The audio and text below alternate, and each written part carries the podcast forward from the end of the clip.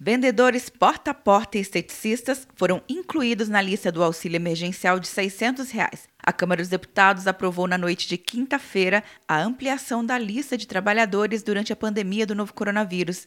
O deputado Arnaldo Jardim destacou a urgência de ampliar o benefício. É um passo importante, um passo que vai consolidando no sentido do colchão social que esta casa, o Congresso Nacional, como um todo, pensa no momento de enfrentar a crise.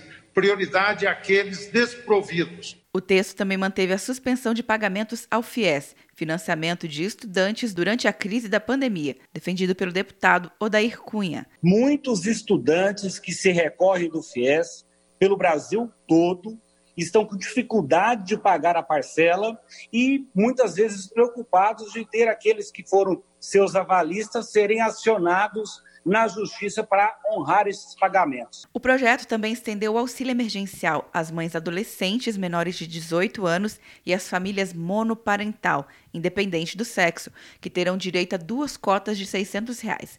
Antes, apenas mulheres chefe de família poderiam receber dois auxílios. Já estavam na lista do texto original os motoristas de aplicativos, taxistas, manicures, pescadores artesanais, agricultores, caminhoneiros, diaristas e agentes de turismo. Também já haviam sido contemplados artistas, ambulantes, garçons e catadores de material reciclável, além de outras categorias sem carteira assinada. Aprovado com modificações, o texto volta para o Senado.